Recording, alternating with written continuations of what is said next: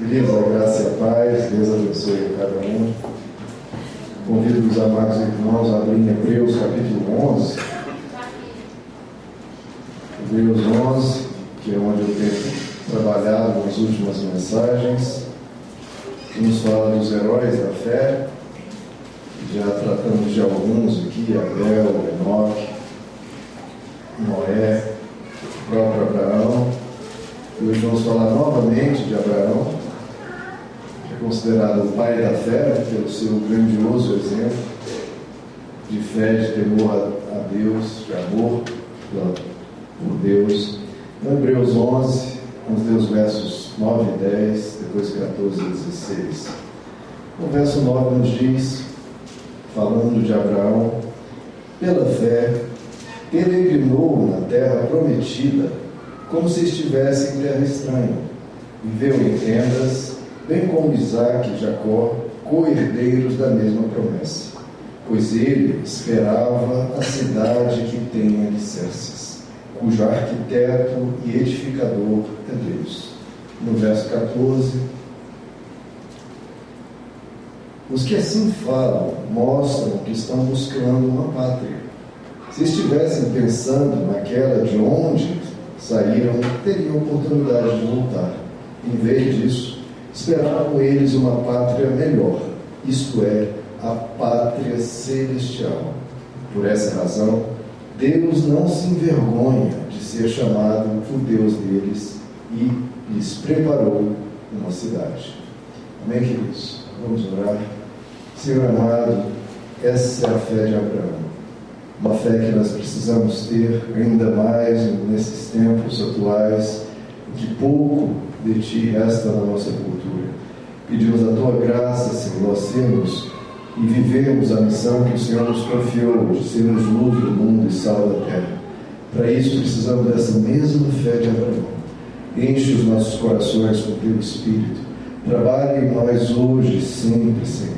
E faz-nos sermos essa resistência esses Abraões dos tempos modernos para fazer, Senhor, que esta fé continue sendo viva nos nossos corações e no nosso mundo. Nós te pedimos em nome de Jesus. Podem se sentar, queridos.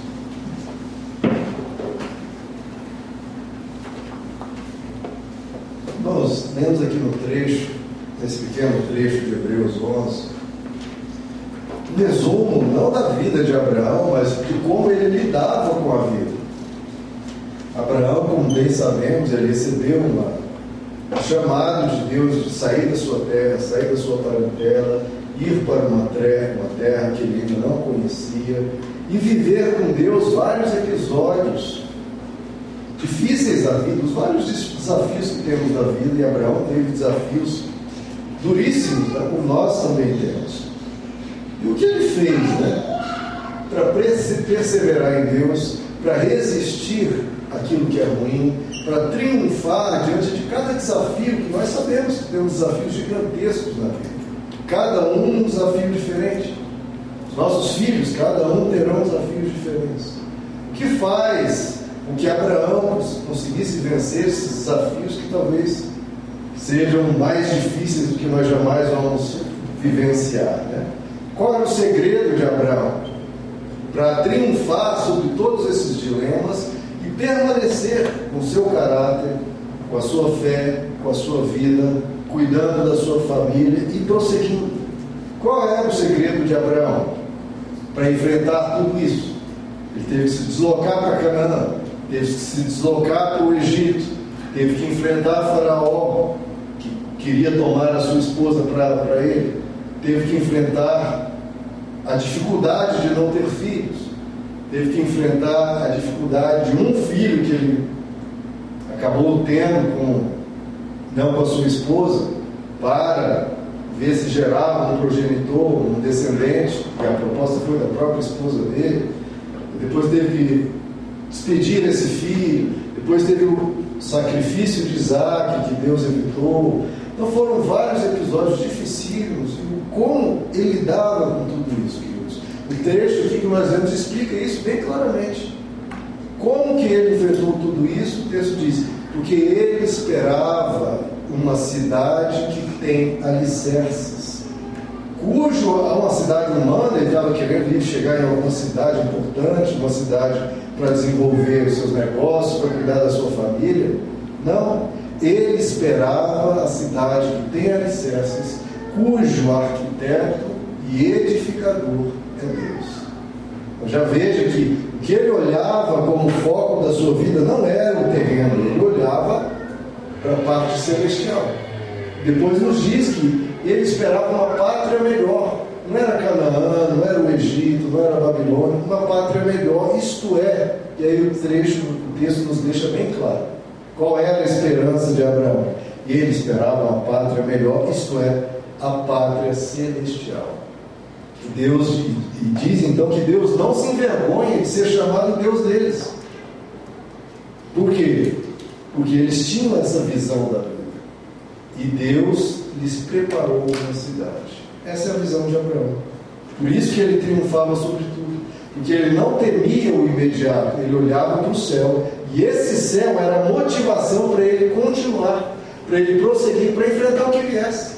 Porque o que é que acontece, o que quer que seja que aconteça aqui, queridos, não muda a sua destinação final se você mantiver aqui no seu caráter a sua postura em Deus, a sua fé, a sua constância, a sua consciência.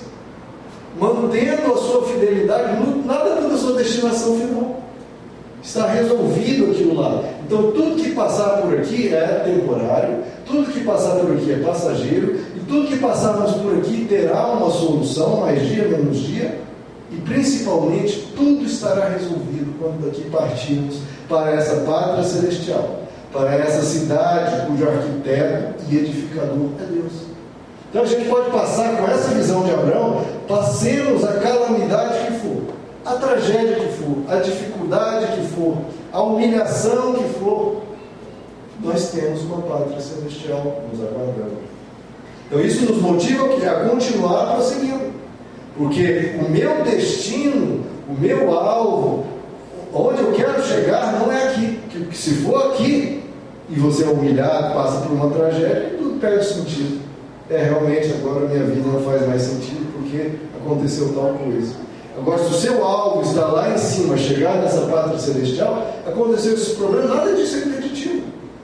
Nada disso é o alvo, nada disso é a minha motivação, nem onde eu quero chegar. Onde eu quero chegar é lá. Eu posso querer chegar em tal coisa no meu emprego, na minha, nos meus negócios, a minha família. Mas se nada disso aconteceu, o principal alvo continua e continua intacto. Porque eu persevero, porque eu quero Deus e Deus me deu esse alvo, me deu isso gratuitamente na cruz. Então eu prossigo. Então Abraão era assim. Acontece isso, não acontece.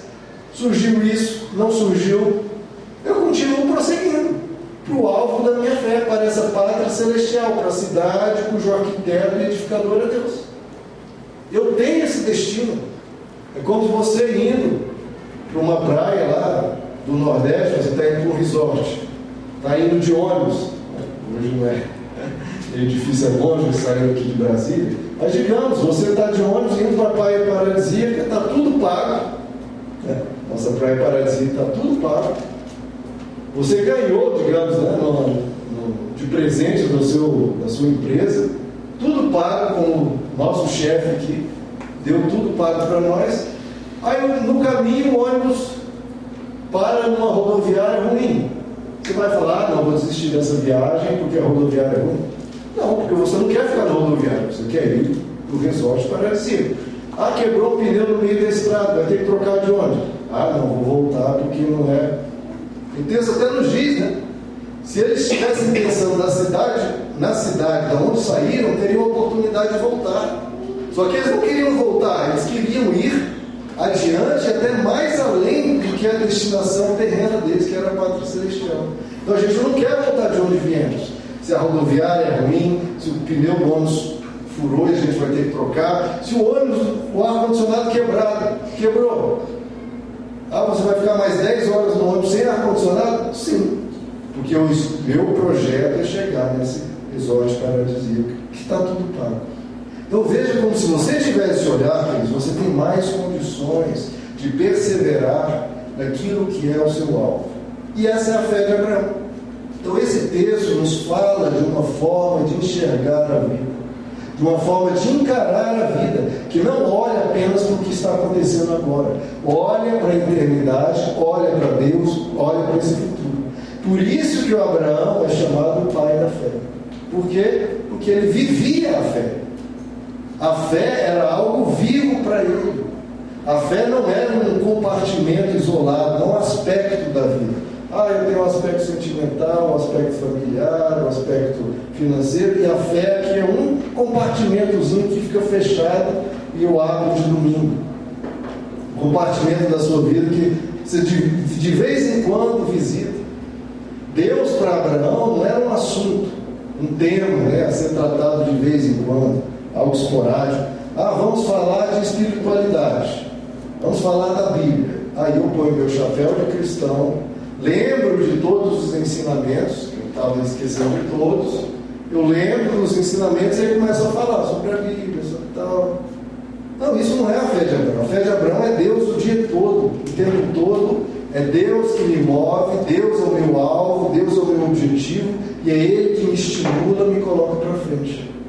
Deus era a razão de ser dele. Era o referencial que fazia com que ele ordenasse toda a sua vida ao redor desse referencial. Porque, queridos, nós estamos numa sociedade que Deus é meio tratado assim, né? Ah, todo mundo diz ter Deus. Você pode perguntar para qualquer um, todo mundo vai dizer, ah, sim, eu tenho Deus. Tá, mas isso muda o que na sua vida? Porque se não muda nada, peraí, que Deus é esse? Dizer eu tenho Deus vem uma frase vazia, é o que o apóstolo Tiago diz. Se não muda nada na sua vida, dizer que tem Deus, então a fé é morta. A fé tem que ter uma implicação na vida. A fé tem que alterar. A fé precisa ser vivida, precisa motivar a pessoa, dirigir a vida da pessoa, moldar os pensamentos, as decisões. Então o que importa não é dizer, ah, eu tenho Deus. O que importa é a pessoa viver com Deus. Viver mesmo. Cada coisa você apresenta a Deus.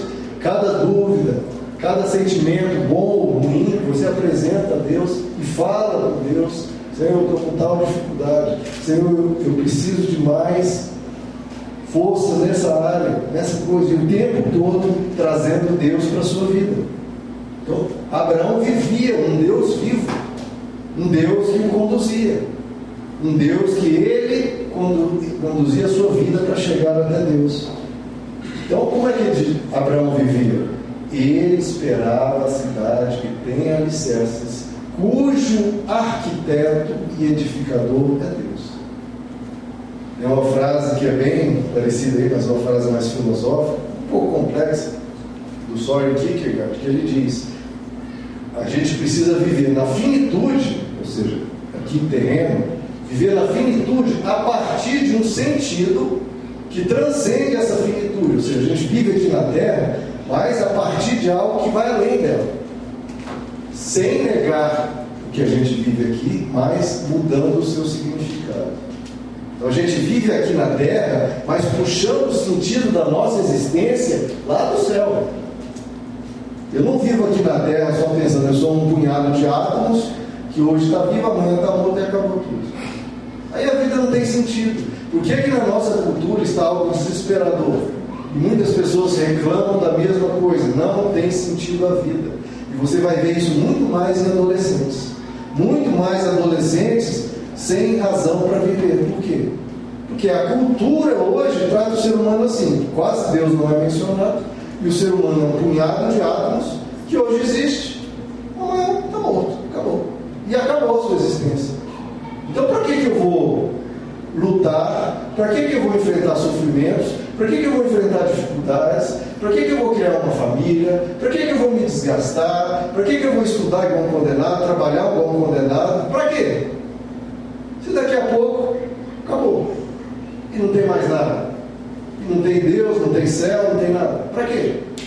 Então, essa é uma cultura que gera uma morte psicológica mesmo. Isso até os filósofos ateus reconhecem que realmente se é o nada que nós vamos, o nada já está em nós e nada, viemos do nada, vamos para o nada, nada somos. Então é uma cultura que, perdendo Deus de vista, não tem por que ir adiante. E Abraão não perdia Deus de vista e por isso ele ia adiante. Por isso ele tinha essa força colossal para enfrentar qualquer coisa que a vida lhe. Ele estava preparado, mesmo em despreparo, diante das situações que vieram, ele não estava preparado. Mas ele estava preparado por quê? Porque ele aguardava uma cidade cujo arquiteto e edificador é Deus. Tendo essa visão, meu irmão, você pode ser a pessoa mais preparada. Você tendo essa visão, você tem por que prosseguir, por que enfrentar, por que superar, por que passar por cima daquilo e triunfar. Veja, isso até parece óbvio para, falando para cristãos, né? Não perca Deus de vista, não pare de olhar para Deus, não pare de ter esse alvo. Isso parece óbvio para um cristão. Mas na correria do dia a dia, muitas vezes estamos, estamos Estamos, é uma constatação, estamos perdendo isso. Nós temos que ter cuidado. E temos que ser relembrados disso sempre, porque a palavra de Deus nos relembra isso constantemente. Não perca Deus de vista. Mantenha o seu alvo nessa pátria celestial. Mantenha o seu alvo em Deus. Nosso alvo tem que ser Cristo. Porque senão, na correria do dia a dia, a gente perde isso. Tem muitos dizendo que boa parte dos cristãos hoje são ateus práticos. O que é um ateu prático?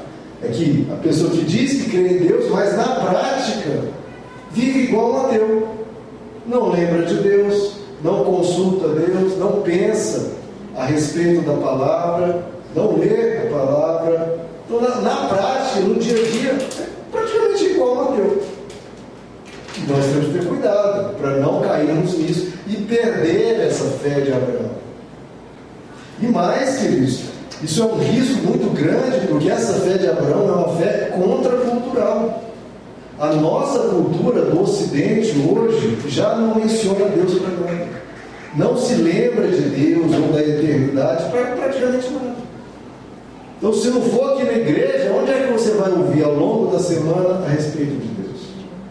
Menos que você né, ouça uma rádio cristã ou ouça os, que eu pastor vai colocamos lá no YouTube, mas na cultura, na nossa cultura em geral, ou talvez você tenha amigos e tal, mas no geral da cultura, na sociedade, Deus sumiu.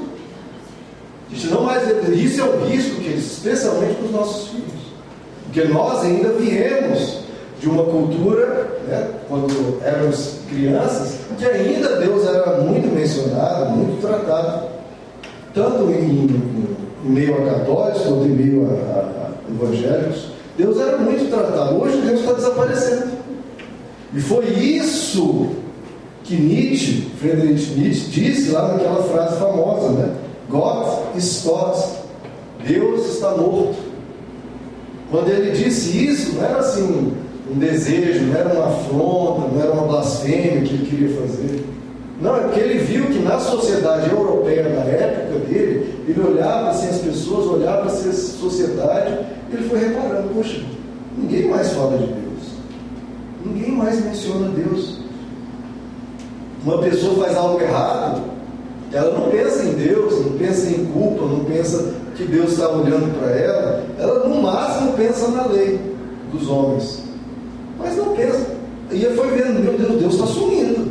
Deus está sumindo. Deus está morto no coração da, daquela sociedade europeia, lá de 1800, início de 1900. Ele falou sobre uma terrestrialização do pensamento, o pensamento humano só pensando aqui no dia a dia, sem olhar para a eternidade, sem olhar para Deus. Ele viu o Ocidente, na Europa, Deus morrendo. E o que, que ele pensou? Peraí, se Deus morrer, o que, que vai acontecer? Ele, se Deus sumir, toda a moralidade cristã, toda a obediência, todas as regras, todos os princípios morais vão cair junto. Porque você tira Deus e você acha que todo mundo vai continuar com a mesma ética cristã, que a palavra de Deus era pregada por mais de um milênio, quase dois milênios, sendo pregada, pregada, ensina, ensina, ensina a amar, ensina a misericórdia, ensina a compaixão, com os vários percalços ao longo dos anos, dos séculos. Mas sendo ensinado. Se a pessoa fazia algo ruim, ou grotesco, ou violento, era contra a palavra. Era pesada a palavra, não por causa dela. Então a igreja foi pregando, pregando, pregando. E criou-se uma sociedade com uma cultura ética muito grande. E aí Nietzsche falou: tira Deus, essa cultura ética vai continuar? Vai continuar um pouquinho, mas vai desmoronar. Todos os fundamentos, queridos, que fizeram do Ocidente, a essa nossa parte da Terra, a maior potência do planeta, esse fundamento foi tirado. E Nietzsche olhou, peraí, nós somos a maior potência. Tira esse fundamento que criou tudo mais para cima. Tudo mais para cima vai continuar? Ele falou, não, vai cair tudo. Ele falou, Deus está morto.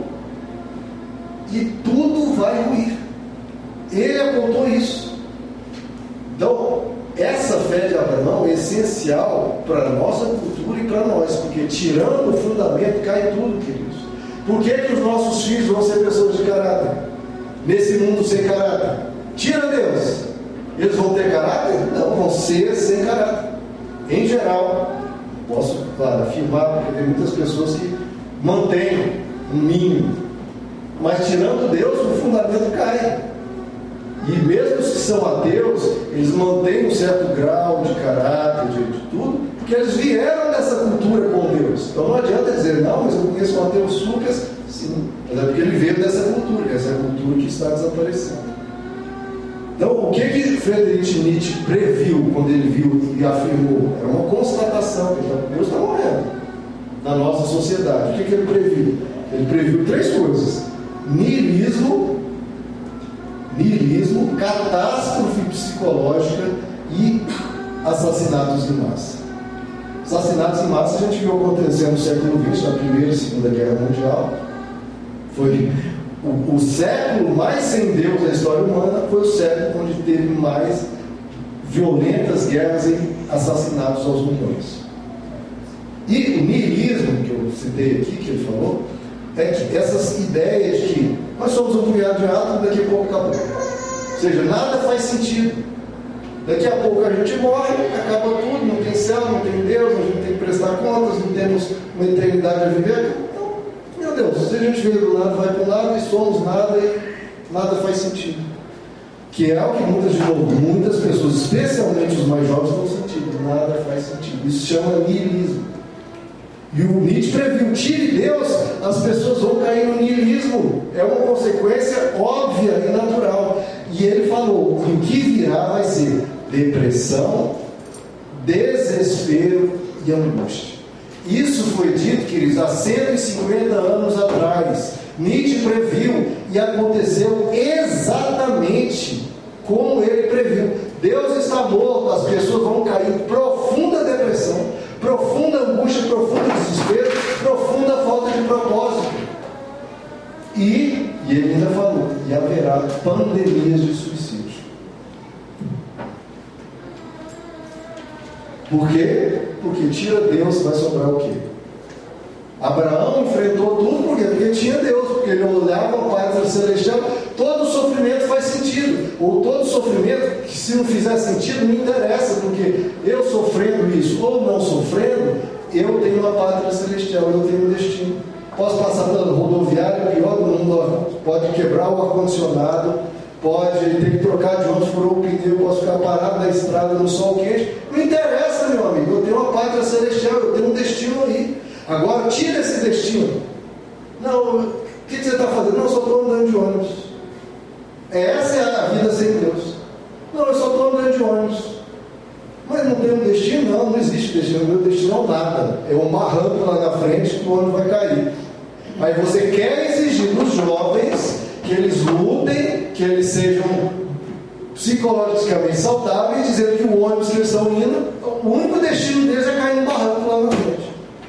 E com o ônibus quebrando o ar-condicionado e parando em rodoviária ruim, e quer que o jovem seja saudável psicologicamente. Nietzsche já falou, tente enfrentar Nietzsche. Você vai quebrar a cara, que é um dos maiores gênios que a humanidade já teve. E ele previu tudo. Não dá para ir num ônibus sem destino, com ele quebrando, ele dando problema, e o destino sendo um, barranco, um buraco, um. Queridos, sem Deus, a nossa alma não fica bem.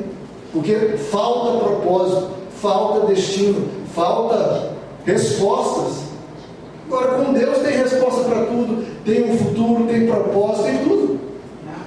Eu vi uma entrevista de um judeu falando: gente, ninguém precisa me provar que Deus existe. É só uma constatação simples. Tira Deus, tudo acaba. Tudo ruim não tem sentido para a ética, não tem sentido a vida, não tem sentido o amor, não tem sentido a família, não tem sentido a sociedade, não tem sentido o trabalho, não tem sentido a vida, não tem sentido nada. Vocês querem tirar Deus? Vocês estão loucos.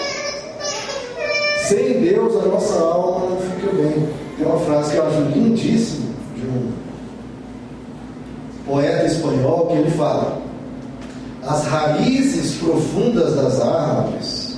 Então pensa aí, as raízes lá no fundo, lá debaixo da terra. As raízes profundas das árvores, pelas águas dos céus clamam. Olha, para mim isso é uma descrição maravilhosa do ser humano. As raízes profundas das árvores, pelas águas dos céus clamam.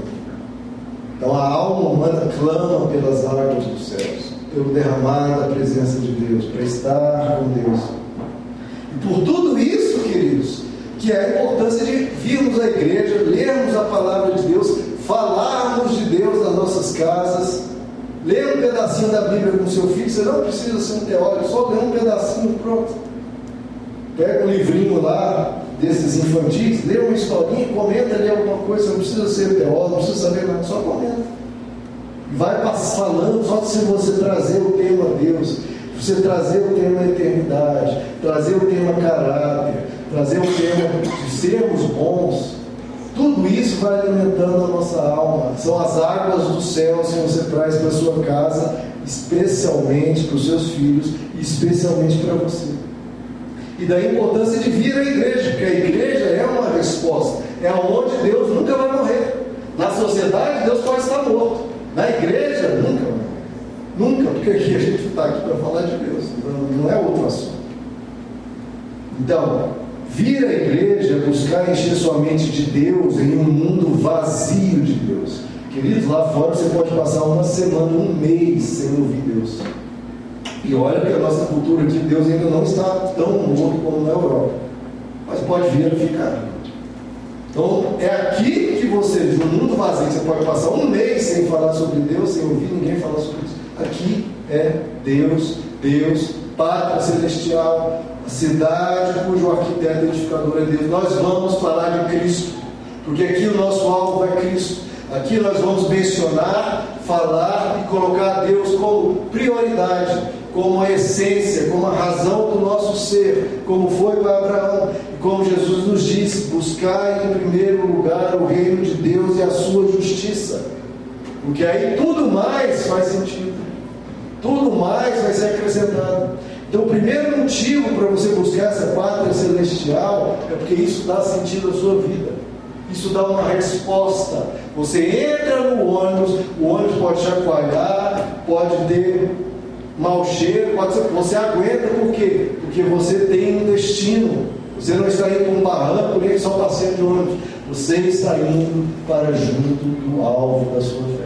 Lembrando da nossa pátria celestial, a gente tem força para resistir ao mal. Por que, que o marido não vai trair a sua esposa? Sem Deus não existe Deus, quando daqui a pouco acaba, meu amigo, a motivação da pessoa fica muito difícil. Por que, que você não vai roubar, matar, fazer o que for? Só por causa da lei dos homens, lei dos homens, a gente, as pessoas driblam. Lei dos homens, a pessoa sempre acha que vai escapar. Leis não freiam bastante. Por que, que a gente não faz o mal? E mesmo tem coisas que as leis nunca vão abarcar. A lei não consegue tratar aquilo. Né? Porque, por exemplo, um profissional de saúde, minha esposa ela comenta, está né? fazendo lá o estágio dela nas UBS. Tem enfermeira que vai lá, bate um ponto, trata ali algumas pessoas, vai embora. E muitas parecem né, que trata assim, aquele paciente que dá mais trabalho como um incômodo, como um número. Pô, ah, essa pessoa, essa pessoa me cansa, essa pessoa me dá trabalho. E faz ali um básicozinho e depois vai embora. Diferente, de, e não tem lei para impedir isso. Diferente de quem tem um coração em Deus, fala, não, essa pessoa eu preciso cuidar com todo o amor e carinho. Eu preciso honrar a Deus, eu preciso cuidar dessa pessoa que é mais semelhança de Deus. Eu preciso ter um coração como o meu Cristo que deu a vida por mim. Tem coisas que é do coração, é do caráter. Caráter, nem tudo a lei pode determinar. Uma sociedade sem Deus cada vez cai em mentira, corrupção, engano, roubalheira. E não apenas a sociedade. Você sem Deus, tira Deus da sua vida. Você vai manter o mesmo caráter? Você vai evitar os males que você evita hoje?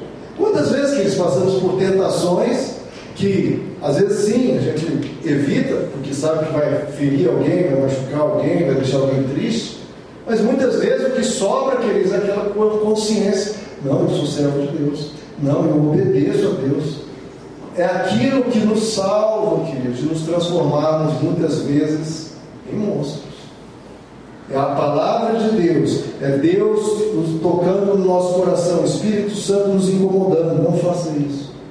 Tira Deus da sua vida, tira Deus dos seus lares, dos seus filhos, tira Deus da sociedade. O que sobra? Tudo cai por terra.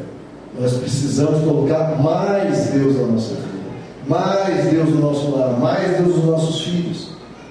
Todos os países aqui do Ocidente se desenvolveram baseado numa cultura de virtude, de obediência à palavra de Deus, de colocar Deus em primeiro lugar. Isso fez o nosso continente, a Europa, se desenvolver.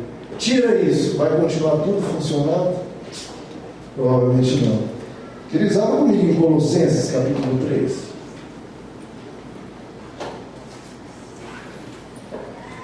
Vamos ver aqui o que o apóstolo Paulo nos ensina. Já nessa parte de que Deus é uma grande motivação para evitarmos o mal. Colossenses capítulo 3.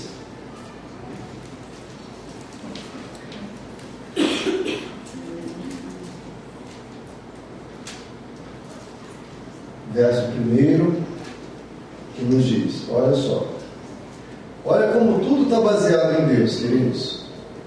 Portanto, já que vocês ressuscitaram com Cristo, ó, então já baseado na sua fé, na sua vida com Cristo, tudo baseado nele. Então, se vocês ressuscitaram com Cristo, então veja que Deus é o ponto de partida. O que, que acontece? Tendo esse ponto de partida, procurem as coisas que são do alto, a pátria celestial, onde Cristo está sentado à direita de Deus. Mantenham o pensamento nas coisas do alto e não nas coisas terrenas. Então deu problema aqui na sua casa, no seu lar, na sua vida, teve dificuldade, meu irmão, pensa nas coisas do alto, não fique tão focado nas coisas, nas coisas terrenas você vai vencer.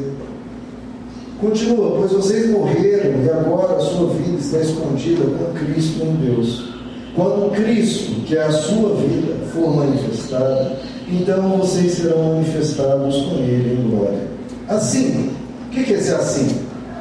Esse assim uma partícula de Já que tudo isso aqui é verdade, já que nós estamos em Cristo, vivemos para Cristo, pensamos nas coisas do alto, assim, então veja, dado isso, o que, que daí depreende? Daí o que, que acontece? Assim, façam morrer tudo que pertence à natureza terrena de vocês. O que?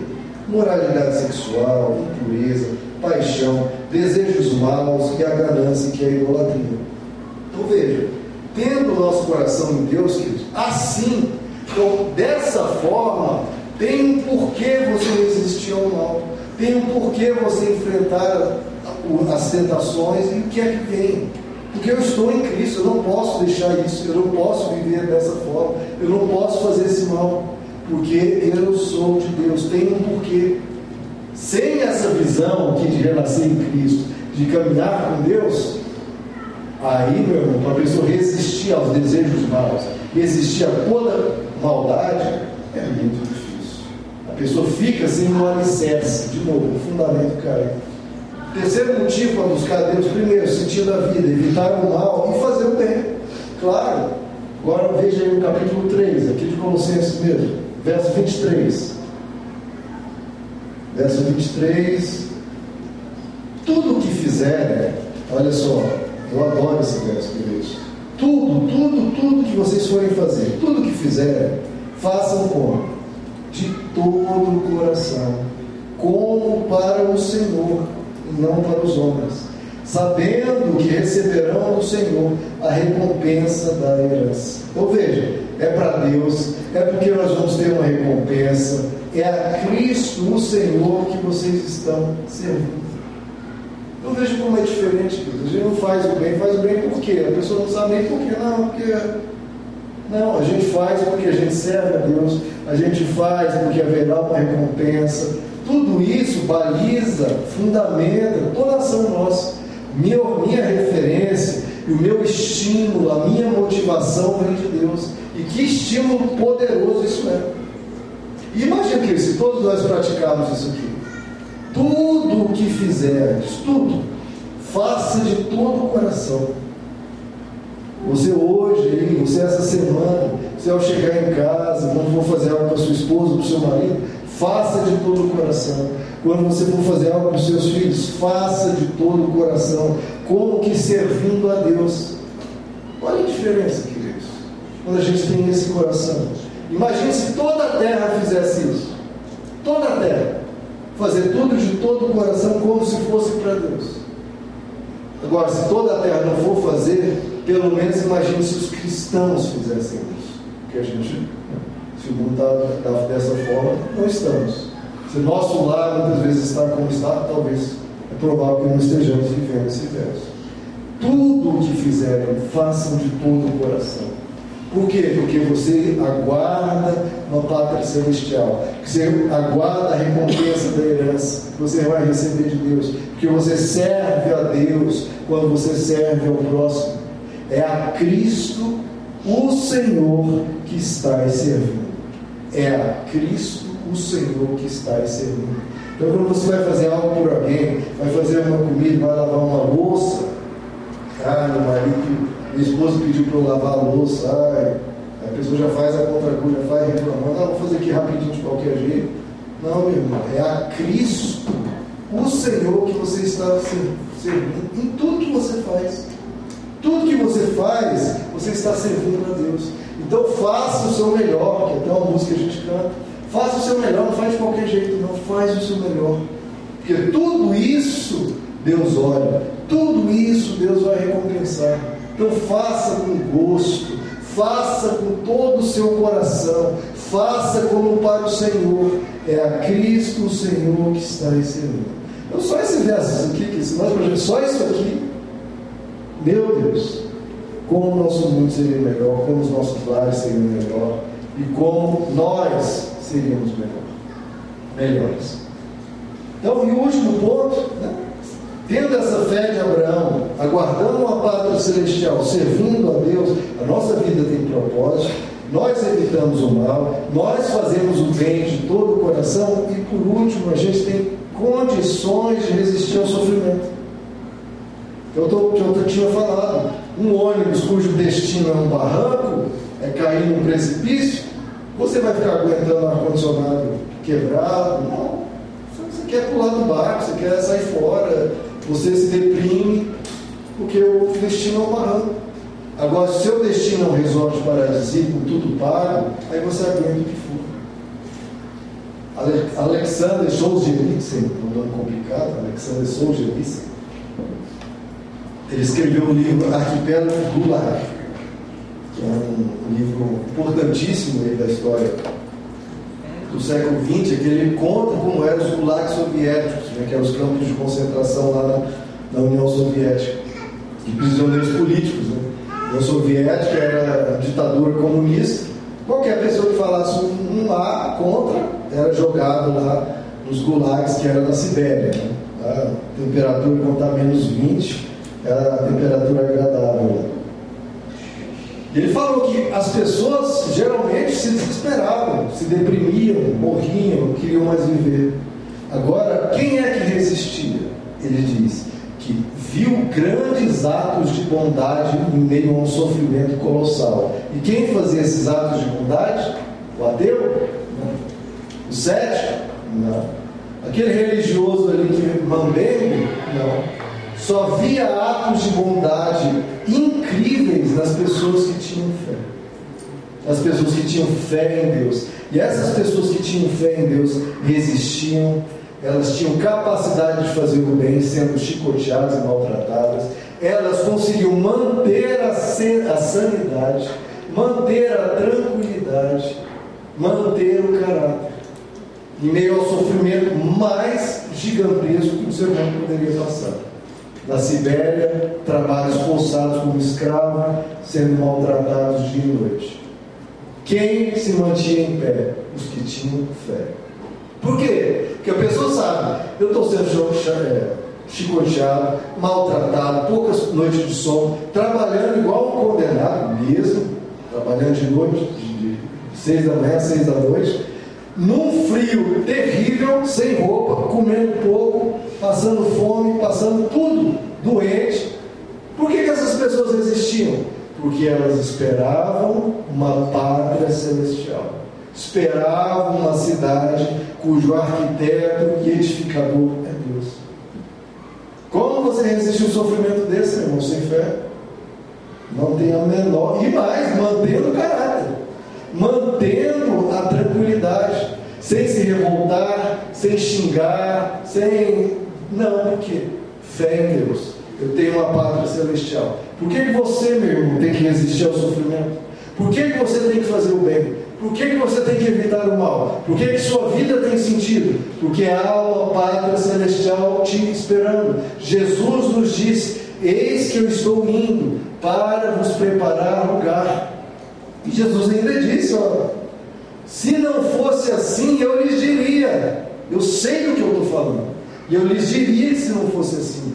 Mas é, e eu vou vos preparar lugar. Na casa de meu pai tem muitas moradas.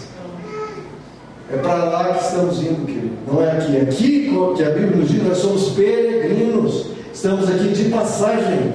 O nosso lugar é lá em cima. E enquanto aqui nós vamos fazer as coisas de todo o coração, como para o Senhor, porque é Cristo o Senhor que nós servimos. Então, queridos, tendo essa visão de meta, de alvo, nenhum sofrimento é impeditivo, nenhuma tragédia é impeditiva. Não é que o sofrimento a gente vai, ah, que legal, não, mas sofreu, terrível, ok, mas eu ainda tenho um destino, eu tenho que chegar lá. Eu tenho que chegar lá. O ônibus quebrou, meu amigo conserta, ou eu vou a pé, mas eu tenho que chegar lá. Lá é o meu alvo. Esse é o meu objetivo. Passa algumas páginas aí para frente. Vamos abrir em 1 Pedro, no finzinho da sua Bíblia. 1 Pedro.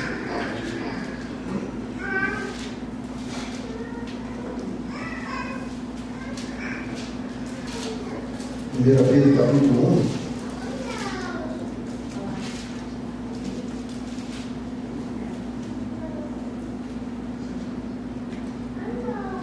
Vamos ler verso 3. 1, 1 Pedro 1, verso, capítulo 1, verso 3.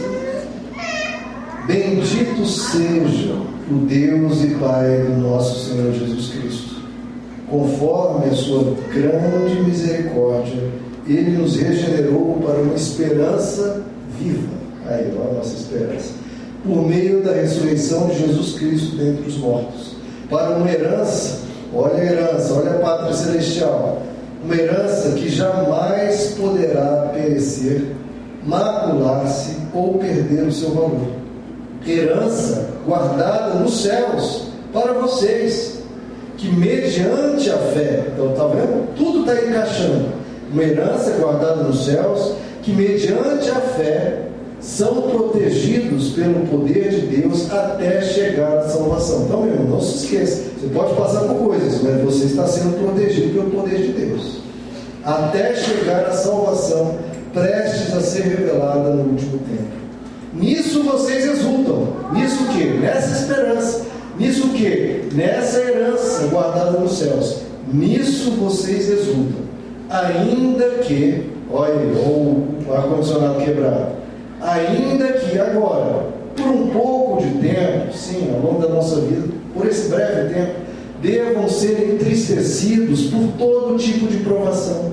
Veja como a Bíblia é sincera, queridos. Ela é honesta, não nos engana. Olha, vocês ao longo dessa vida aqui, vocês vão passar, vão ser entristecidos por todo tipo de provação. Todo tipo de provação. Com filhos, com pais, com doenças, com familiares, no trabalho, nas finanças, psicológico, de humilhação. Vocês vão ser entristecidos por todo tipo de provação. A Bíblia é bem clara, bem honesta, e Jesus já tinha dito: Neste mundo tereis aflições. Ele deixou claro. Mas ele fala: vocês têm que exultar nessa esperança, nessa herança, que essa herança não pode ser maculada, não vai se perder, não vai perder o valor, ninguém te rouba isso. Então, continuando aqui, vamos ler de novo esse verso 6. Nisso vocês exultam, ainda que agora, por um pouco de tempo, vocês devam ser entristecidos por todo tipo de provação. Assim acontece por que, que acontecem essas provações? Para que fique comprovada que a fé que vocês têm, muito mais valiosa do que o ouro que perece, mesmo que refinado pelo fogo, é genuína. Então você precisa mostrar, as provações vão mostrar quem tem fé genuína, quem não tem. Um monte de gente vai abandonando Deus no meio do caminho, é porque nunca teve uma fé genuína, queridos. Porque a fé genuína nunca vai abandonar algo de tanto valor, uma herança de tamanho, nunca vai abandonar Deus. Vou trocar Deus pelo quê? Ah, tive uma doença, agora eu não quero mais Deus? Poxa, não. Então, é para provar que a fé é genuína e resultará em louvor, glória e honra quando Jesus Cristo for revelado. Mesmo não tendo visto, mas não vimos, vocês o amam. Eu amo, meu Senhor mesmo não tendo visto, vocês o amam. E apesar de não verem agora, creem nele e exultam com alegria indizível e gloriosa, pois vocês estão alcançando o alvo da sua fé. Olha o destino do ônibus aí. Vocês estão alcançando o alvo. Qual que é o alvo da fé? A salvação das suas almas. Está aí, queridos. Qual que é a destinação? A pátria celestial, a herança. E qual que é o nosso objetivo nessa terra? O objetivo número um, queridos. Isso aqui é inegociável. Pode acontecer o que for. O que é inegociável na minha vida é a salvação da minha alma. Eu manter o meu caráter, eu manter minha fidelidade a Deus, minha fé em Deus, meu compromisso de segui-lo até o fim. Esse é o alvo da minha fé. E vai ver, vocês todos já fomos e vamos continuar sendo entristecidos por todo tipo de provação. Para quê? Para definir se a nossa fé é genuína ou é palha. Porque, queridos, por que, que eu vou deixar de fazer o bem? Ah, eu tive um câncer, agora eu vou parar de fazer o bem. Pera, o que tem a ver uma coisa com a outra? Não. Eu não posso negociar meus valores pelo que está acontecendo lá fora, ou, ou em qualquer coisa que seja. Circunstâncias não mudam, elas não podem mudar as minhas escolhas. Se a fé é genuína, por que motivo na face da terra justifica eu abandonar Deus? Por que motivo? Existe algum motivo? Se acontecer tal coisa, aí justifica abandonar Deus, justifica abandonar a pátria celestial, justifica abandonar uma eternidade de gozo, de vida em paz, onde não haverá mais choro, mais dor, mais pecado, mais maldade. O que justifica abandonar isso? Não, não, não tem condição. Então a fé, queridos, é muito lógica. Você tira Deus e Deus morre, a pessoa perde sentido de vida, não tem mais fundamento nem para evitar o mal, nem para fazer o bem, e nem para resistir aos sofrimentos da vida.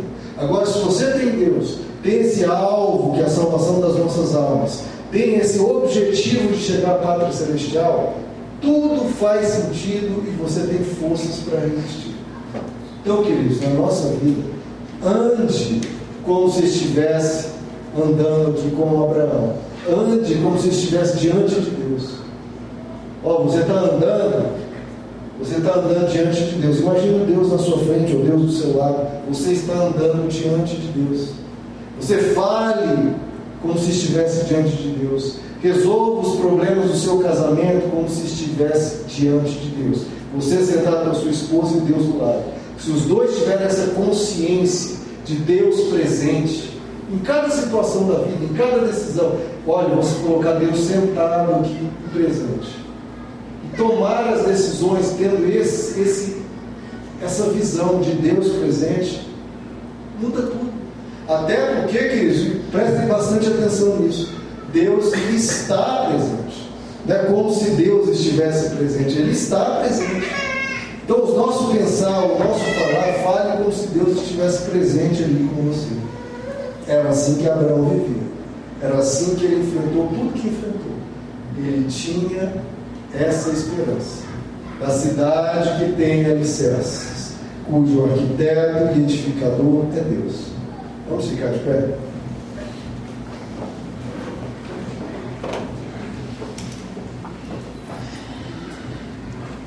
O texto aqui conclui, né, queridos? Eles estavam buscando uma pátria melhor, isto é, uma pátria celestial. Aí o texto nos diz: olha aí, para mim e para você, falando ali para Abraão, os heróis da fé, mas eu creio que é para nós também. Esses que buscavam uma pátria melhor, uma pátria celestial, se você estiver buscando essa pátria melhor, essa pátria celestial, olha o que, que o texto diz ao nosso respeito que Deus não se envergonha de ser chamado o Deus deles.